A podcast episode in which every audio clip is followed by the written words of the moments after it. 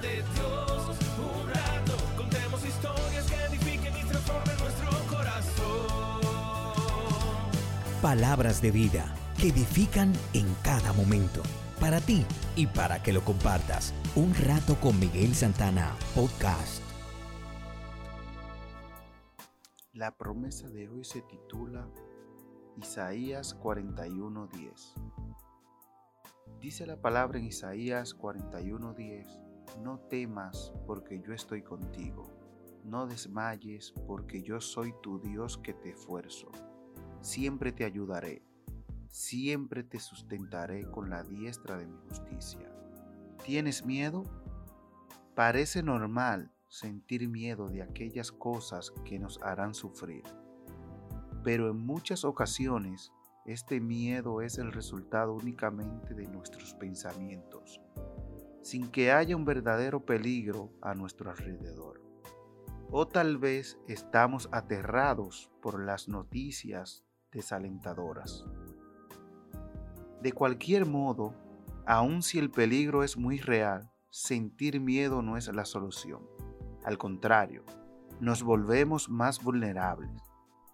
Hay una frase que dice, el que teme sufrir ya sufre el temor. Es así. Muchas veces sufrimos más por el miedo y la ansiedad que nos producen nuestros pesares que por los problemas en sí. Es por eso que la promesa de Dios para ti es, no temas, yo soy tu Dios, siempre te ayudaré.